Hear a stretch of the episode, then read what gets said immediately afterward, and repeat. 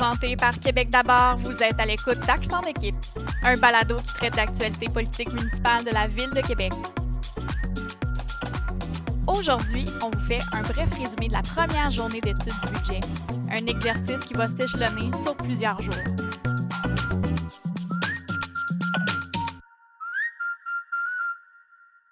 Aujourd'hui, première journée d'examen des budgets avec les pléniers. Euh, Monsieur le maire. Ben, à la base, le, le, budget, ce qui était le plus important pour nous, c'était premièrement euh, de ne pas affecter les services aux citoyens. Claude Villeneuve, chef de l'opposition officielle et conseiller municipal de Mézeray-les-Raies. Et de ne pas affecter les plus vulnérables, les gens dont la qualité de vie dépend vraiment des services, des activités, des loisirs que la ville est capable de leur offrir.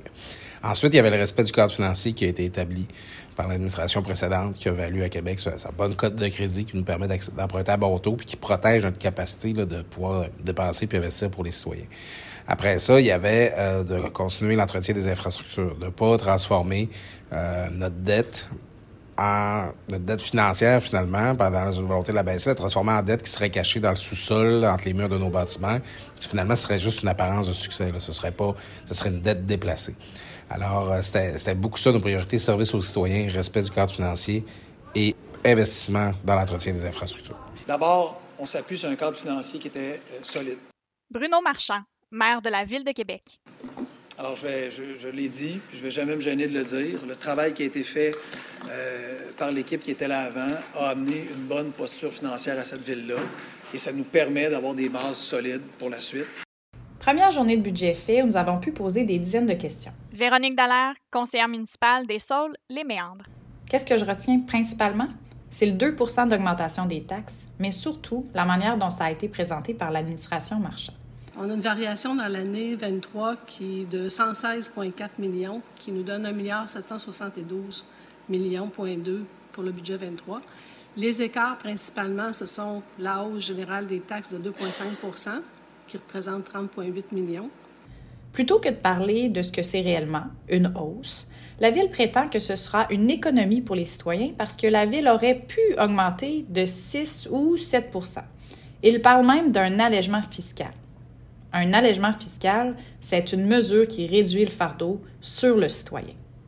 Ultimement, on souhaiterait davantage de transparence et d'honnêteté dans la manière de présenter les choses. La campagne euh, de promotion euh, que vous avez faite avec l'aéroport, il y avait quelque chose dans le fond euh, d'entrepreneurial qui était de 500 000 Par rapport justement à l'usine de Sico qui est maintenant démolie, hier soir, je tenais ma rencontre annuelle de conseillère avec les citoyens du district. Et c'est un questionnement qui revient souvent là, de la part des citoyens. Qu'est-ce qui va se passer avec ce terrain-là? Le 175 000 est uniquement prévu en 2023 pour euh, la bibliothèque. Le BGE est assez euh, précurseur qu'il consulte les groupes qui représentent les personnes en situation de handicap. Je sais que vous avez eu euh, plusieurs là, explorations puis contrats à ce niveau-là. Est-ce que ça sera intégré dans cette Animateur, est-ce que vous avez des, vi des visions? Euh, à leur proposer. Qu'est-ce que vous entendez qui inquiète particulièrement les organisateurs euh, d'événements en ce moment? Est-ce que c'est la récession? Est-ce que c'est euh, si les fonds publics vont demeurer, vont continuer d'être présents? Est-ce que c'est la prévisibilité des ententes?